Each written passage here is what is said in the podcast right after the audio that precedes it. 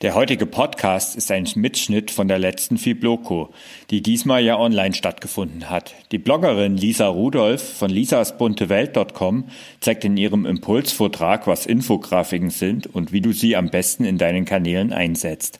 Auch wenn du hier im Podcast nur die Tonspur äh, hast, zur Verfügung hast, so wirst du sicher erkennen, welches Potenzial hinter diesem snackable Content steckt. Viel Spaß beim Anhören.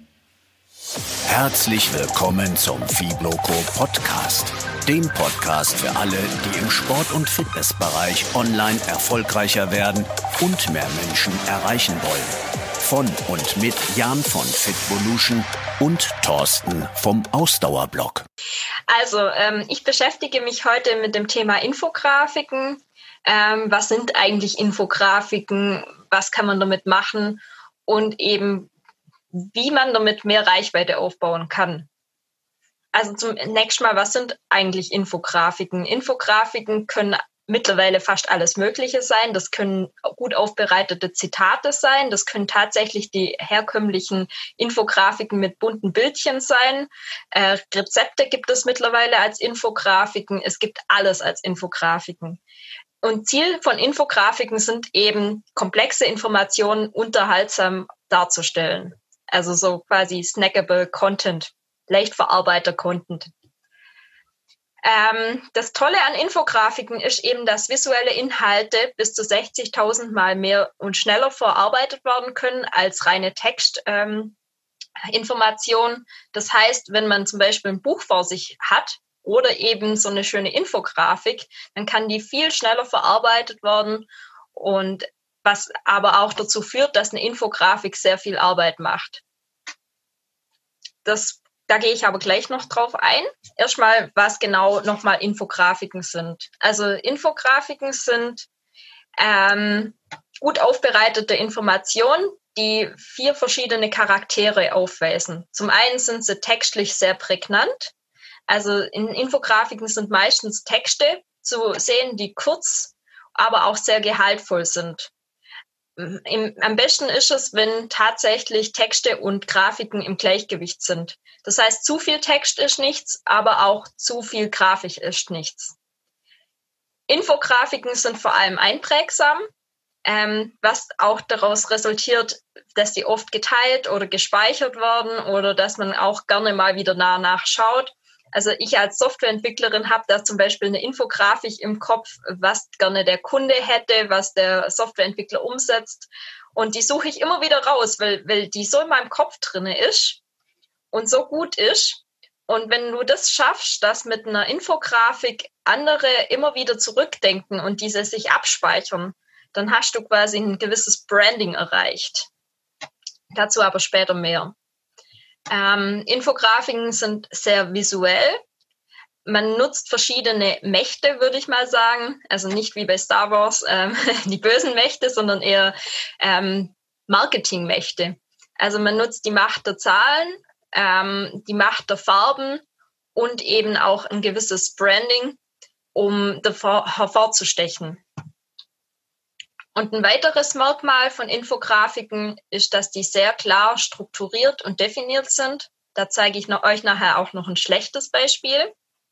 Ich denke, mit dieser Folie habe ich das gut hinbekommen, das klar zu strukturieren, wie eine Infografik aufgebaut ist. Ähm, da kommt aber nachher noch ein anderes Beispiel. Wichtig ist bei Infografiken, dass die nicht zu vollgepackt sind. Also wir kennen ja vielleicht alle diese ewig langen Infografiken, ähm, bei denen man die Übersicht verliert. Wichtig ist einfach Klasse statt Masse. So, hier haben wir eine ultimative Anleitung, wie man Infografiken erstellt. Ähm, ihr seht hier ziemlich viel Info auf einmal. Ähm, das ist so gewollt. Also die Infografik ist eher so ein Beispiel für eine schlechte Infografik. Aber ich werde euch nachher noch eine Anleitung geben, vor allem im Workshop, wie man das richtig macht und richtig gut macht. Was wir hier sehen können, sind, ja, also es sticht nicht so richtig hervor. Durch dieses Grau ist alles ziemlich eintönig. Ähm, der Fokus liegt tatsächlich auf diese Pyramide und ähm, man weiß eigentlich nicht so richtig, was man damit jetzt anfangen soll. Viel zu viele verschiedene Schriften, Schriftgrößen. Aber trotzdem versuche ich euch das mal jetzt gut zu erklären, wie so eine Anleitung funktionieren könnte, damit ihr das besser machen könnt. Ähm, Anfang tut jede Infografik mit einem Brainstorming. Was will ich überhaupt machen? Wen möchte ich erreichen? Und welche Fragen haben die Menschen? Ich habe selber schon ein paar Infografiken gemacht und habe als Basis dafür eine Umfrage auf Instagram genommen. Also wenn man das darstellen kann, was die anderen Leute bewegt, dann kriegt man mit einer Infografik auch eine leichte Zielgruppe zusammen. Dazu kann man eben recherchieren, andere Fragen oder auch Trends im Internet suchen. Ähm, die Google-Suche ist da zum Beispiel sehr relevant dafür. Man kann Statistiken nutzen oder eben auch andere Daten wie Studien. Wenn man sich da ein paar Notizen gemacht hat, also ich mache mir da immer so wirklich handschriftliche Notizen und ähm, schreibe da alles rein, was in diese Infografik rein sollte. Wenn man das gemacht hat, dann kann man sich äh, um das Design Gedanken machen. Ähm, Jan sagt immer, er ist kein Designer. ähm, man muss auch kein Designer für eine Infografik sein. Also da, wir machen nachher zusammen im Workshop zusammen Infografiken. Und da werdet ihr sehen, dass man eigentlich gar kein Designer dazu sein muss. Man muss nur ein paar Grundregeln bei den Infografiken beherrschen. Ähm, die Grundregeln sind zum Beispiel die Hierarchie, die hier komplett falsch ist. Die Hierarchie, die definiert sich durch verschiedene Schriftgrößen, Schriftarten und Formen. Ähm, die Hauptüberschriften wären hier Brainstorming und Design. Die sollten eigentlich viel größer sein, viel prägnanter. Dann haben wir noch das Thema Farbwahl. Die Macht der Farben, die ist nicht zu unterschätzen. Da kommt nachher auch noch eine Folie dazu ähm, die zeigt uns einfach, wo wir als erstes hinschauen sollen. Und dann ist bei Infografiken ganz wichtig die Nähe und die Position. Sprich, wo ordne ich welche Elemente an, damit das schneller und besser verarbeitet werden kann. Dann kann bei Infografiken mit Schriftarten noch ziemlich viel gemacht werden. Ähm, Schriften dürfen auffällig sein, sollten aber dann eher auffällig in Überschriften sein. Das ist wie bei normalen Texten auch, wenn es wirklich um gehaltvollen, Info, in, um gehaltvollen Inhalt geht, dann sollten die Schriftarten eher klarer sein. Man sollte auch nicht zu viele Schriftarten vermischen, wie jetzt in diesem schlechten Beispiel. Im Idealfall hat man nur zwei bis drei Schriftarten und diese Schriftarten sollten sich komplett voneinander unterscheiden. Ein weiteres wichtiges Merkmal für eine Infografik ist ein einheitliches Layout, was auch den Vorteil hat, dass wenn man einmal ein einheitliches Layout erschaffen hat, dass man das immer wieder verwenden kann und anpassen kann. Ähm, für mich sind auch die Pinterest-Grafiken, zum Beispiel Infografiken, da wird mit Bildern und mit Text gearbeitet und ich habe da so ein paar Designs fertig gemacht und passe die immer wieder an. Jeder weiß, dass die Designs von mir kommen, weil ich eben ein einheitliches Layout habe und ich habe dadurch eben auch einen schnelleren Arbeitsweg. Dazu gehört eben, dass ich immer wieder Elemente oder Farben, Formen, Schriftarten wiederhole. Ich mache mir da einmal Gedanken dazu und passe das dann beim nächsten Mal einfach an, wie ich es haben möchte. Und der letzte Punkt, der gehört auch zur Nähe und Position, ist die Anordnung ein Satz, der mir in der Recherche aufgefallen ist, ist einfach, tu zusammen, was zusammengehört und orientiere dich dabei an Achsen und Linien. Das ist eigentlich ganz einfach. Man macht sich so eine kleine Mindmap und sucht dann Informationen, die zusammengehören und ordnet die dann in der Infografik auch wieder so an. Dabei kann man wirklich verschiedene Achsen also visuelle Achsen nehmen, die kann man entweder einzeichnen oder Raster über fertige Bildbearbeitungsprogramme zum Rate ziehen.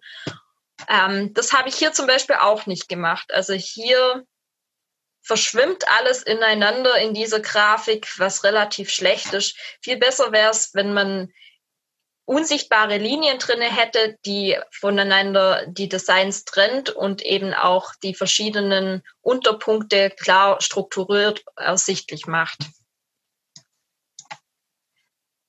Ähm, wie gesagt, wir machen nachher noch zusammen Infografiken im Workshop und da werden wir diese Anleitung Schritt für Schritt zusammen durchgehen. Und da werde ich euch auch ein paar Beispiele geben, wie man es machen sollte und wie nicht. So, die Macht der Farben, die habe ich vorher schon mal mit angesprochen gehabt. Das ist eigentlich eine ganz tolle Sache. Mit Farben kann man so viel machen, so viel erreichen. Ich habe da auf Pinterest auch schon ein paar Experimente gemacht, welche Farben gut ankommen, welche Farben oft geteilt werden, ähm, welche Farben eher zum Drüberscrollen animieren.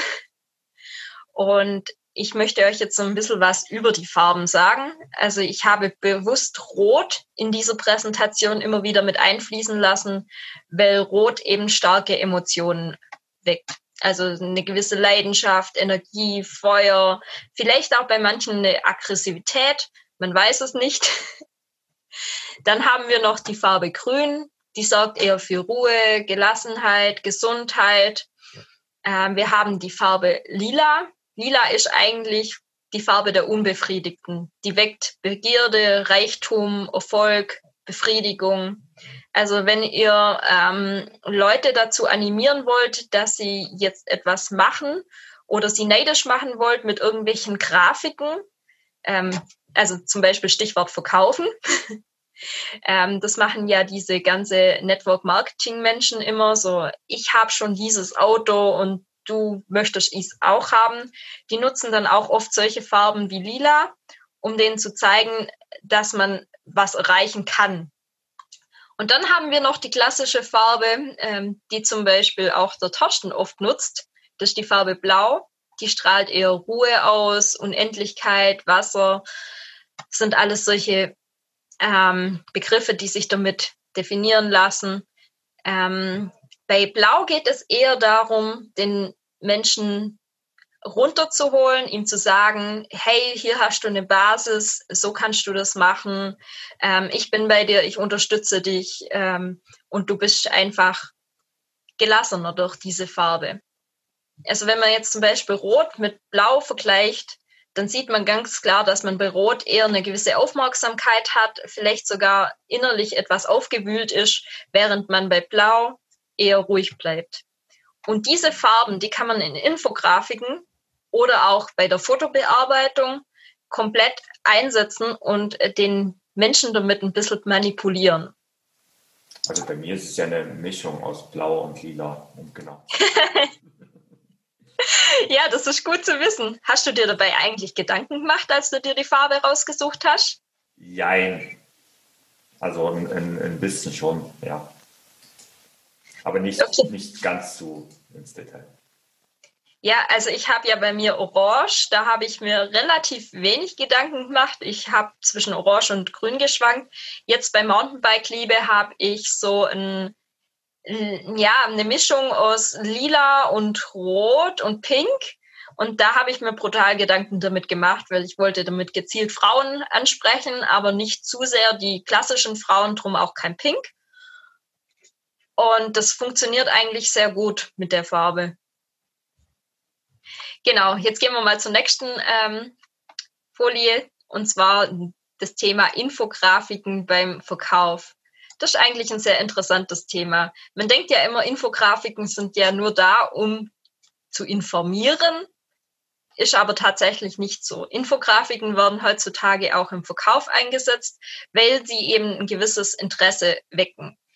Ähm, gerade auf Landingpages können Infografiken dazu führen, dass der Nutzer das sich genauer anschaut. Also er denkt dann nicht, dass er einfach nur eine Verkaufsseite vor sich hat, sondern er denkt, dass er Informationen bekommt, die er ja auch bekommt. Also am besten verkauft er sich ja tatsächlich, wenn man Informationen hat, am besten kostenlos für den Nutzer und er dich dann als Exporte sieht. Und durch Infografiken kann jemand anders dich als Exporte sehen und dann beim nächst, bei der nächsten Kaufabsicht wieder auf dich zurückkommen und bei dir kaufen. Und bei Websites ist es einfach so, dass der Besucher innerhalb von 90 Sekunden unbewusst eine Entscheidung trifft, ob dieses Produkt für einen interessant ist und ob er weiter auf dieser Webseite bleiben möchte. Und wenn er da jetzt ein schönes Bildchen hat oder eine schöne Infografik, äh, dann bleibt er viel eher auf dieser Website, wie wenn er komplett mit Text zugeballert wird. Und wie schon gesagt, Infografiken strahlen eben auch eine fachliche Konf äh, Kompetenz aus. Und das wiederum stärkt das Vertrauen in die Marke und man hat eben einen gewissen Exportenstatus. Darum werde ich jetzt auch in nächster Zeit selber da noch ein bisschen rumexperimentieren, wie sich zum Beispiel Infografiken auf ähm, Seiten, auf denen ich relativ viele Affiliate-Links habe, auswirken und wie man dadurch eben die Produkte besser sichtbar machen kann. Also gerade für Leute, die zum Beispiel Online-Content haben, wie Bücher oder Online-Kurse, könnten Infografiken auf der Landingpage auf jeden Fall sehr sinnvoll sein. Abgesehen davon werden Infografiken auch gerne auf Pinterest geteilt. Sprich, wenn man eine Landingpage hat mit einer guten Infografik, dann kann das auch dazu führen, dass die Reichweite einfach größer wird, weil sich Leute das abspeichern und teilen. So, Infografiken gibt es mittlerweile überall. Ähm, Infografiken sind nicht nur auf Pinterest zu finden, sondern gerade auch auf Instagram sehr ähm, ja, modern.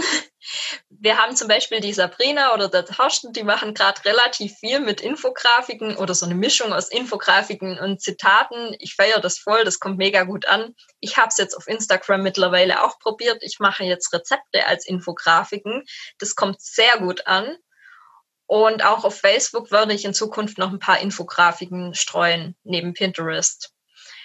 Das Wichtige ist bei den Infografiken, dass man die an die Plattform anpasst. Also das ist ja bei Grafiken allgemein so, wenn man ein Bild hat, dann darf es nicht die gleiche Größe auf Instagram oder Pinterest haben, weil die verschiedenen Plattformen einfach verschiedene Größen erwarten. Hier habe ich mal eine kleine Übersicht gemacht, welche Grafiken ähm, auf welchen Plattformen unter welchen Größen am besten laufen. Und bei Pinterest ist es aber so, dass eigentlich jeder Pin 600 mal 900 haben sollte, aber es funktionieren auch viel längere Infografiken, sogenannte Elefantenpins. Dann hat die Website zum Beispiel ein ganz anderes Format wieder. Das heißt, wenn ihr Infografiken für verschiedene Plattformen macht, dann solltet ihr beachten, dass ihr eventuell die Anordnung etwas umstellen müsst, weil es ja ein anderes Format gibt.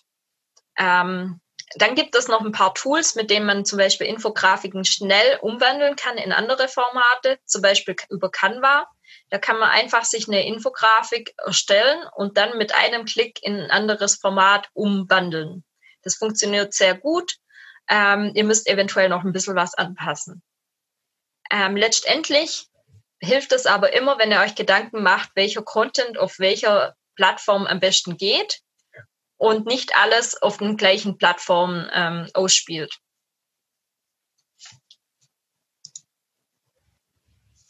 Ja, Infografiken sind super, toll, gut, aber sie haben auch ein paar Nachteile, die möchte ich jetzt auch noch ein bisschen genauer beleuchten. Der Georg, ähm, der hat vorher schon SEO angesprochen. Tatsächlich sind Infografiken bei SEO nicht immer so einfach, weil man macht sich mega die Mühe, man macht ewig lang eine Infografik und später wird es gar nicht bei Google gefunden, weil Google diese Infografik nicht als Inhalt erkennt. Also Google erkennt, dass das ein Bildchen ist. Google erkennt eventuell auch noch den Alttext und die Beschreibung von diesem Bildchen. Aber was tatsächlich auf diesem Bild drauf ist, das wird nicht so gut erkannt wie Text, der auf einer Webseite steht.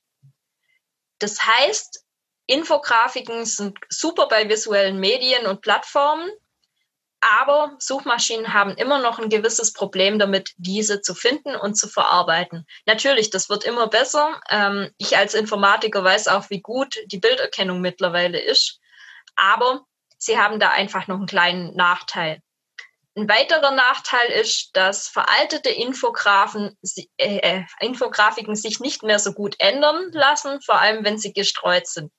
Sprich, du machst jetzt eine Infografik über ein Thema, zum Beispiel über das Thema Radfahren während Corona habe ich mal einen Beitrag geschrieben. Ähm, und den kann ich jederzeit wieder anpassen. Das ist kein Problem. Wenn ich den anpasse, dann wird er auch bei Google wieder gelistet. Und bei, ähm, es wird immer dieser aktuelle Beitrag geteilt. Das Problem ist, wenn ich jetzt aber eine Infografik habe zu diesem Thema, dann kann ich die nicht mehr anpassen. Das heißt, es sind immer die äh, veralteten Informationen auf dieser Infografik drauf und werden auch so weitergeteilt. Man sollte sich also wirklich Gedanken machen, was man auf so eine Infografik packt und ob dieser Content auch später noch so relevant ist. Das heißt, bei News sind Infografiken eher schlecht. Genau. Ähm, das ist etwas, was wir nachher im Workshop machen. Wir werden nachher zusammen eine Idee erarbeiten und dazu eben eine Infografik. Das heißt, wer nachher im Workshop ist, der kann sich jetzt schon mal so ein paar Gedanken machen, worüber und wie man Infografiken in seinem Business gezielt einsetzen kann. Und dann erarbeiten wir das nachher zusammen. Also so als kleiner Ausblick für nachher. Gibt es irgendwelche Fragen zu diesem Impulsvortrag? Genau, also vielen Dank für den, für den Einblick, für den Vortrag zu dem Thema. Äh, kurze ja. Frage von mir, deine Infografiken erstellst du ähm, alle in Canva oder benutzt du da noch was anderes für? Ähm, mittlerweile Canva, ja. Ich habe gelernt, dass es besser ist, wenn man fertige Sachen nutzt. Das ist einfach schneller. Äh, früher habe ich Infografiken gemacht, indem ich Icons separat gekauft habe und dann mit Photoshop zusammengebastelt habe. Mittlerweile ist es einfach viel schneller und viel effektiver, wenn man alles über ein Tool macht, wo sowieso die ganzen Markenunterlagen schon drauf sind. Und äh, manchmal ist es auch gut, wenn man schon fertige Infografiken nimmt und die einfach so ein bisschen umbaut. Wir haben nicht alle grenzenlos Zeit zur Verfügung und ähm, darum setze ich mittlerweile auf Tools, die das eben schon können. Ah, jetzt äh, habe ich äh, noch mehr Lust bekommen, bei dir auch noch mal reinzugucken. Okay. Ja. Danke soweit erstmal. Ähm Na, hast du jetzt auch Lust, dir deine erste eigene Infografik zu erstellen? Probier es aus. Lisa hat bei der Fibloco im anschließenden Workshop mit den Teilnehmern in Canva eine Infografik direkt erstellt. Wenn dir das gefallen hat, dann schau doch bei der nächsten Fibloco selbst vorbei. Damit ist diese Episode vom Fibloco Podcast auch schon wieder vorbei. Ich hoffe, sie hat dir gefallen und du konntest etwas daraus für dich mitnehmen. Weitere Infos und Links findest du wie immer in den Show Notes. Wir freuen uns über jede positive Bewertung bei iTunes und jede Empfehlung. Denn das hilft uns dabei, noch mehr Menschen zu erreichen und ihnen dabei zu helfen, im Sport- und Fitnessbereich online erfolgreicher zu werden. Vielen Dank fürs Einschalten und bis zum nächsten Mal.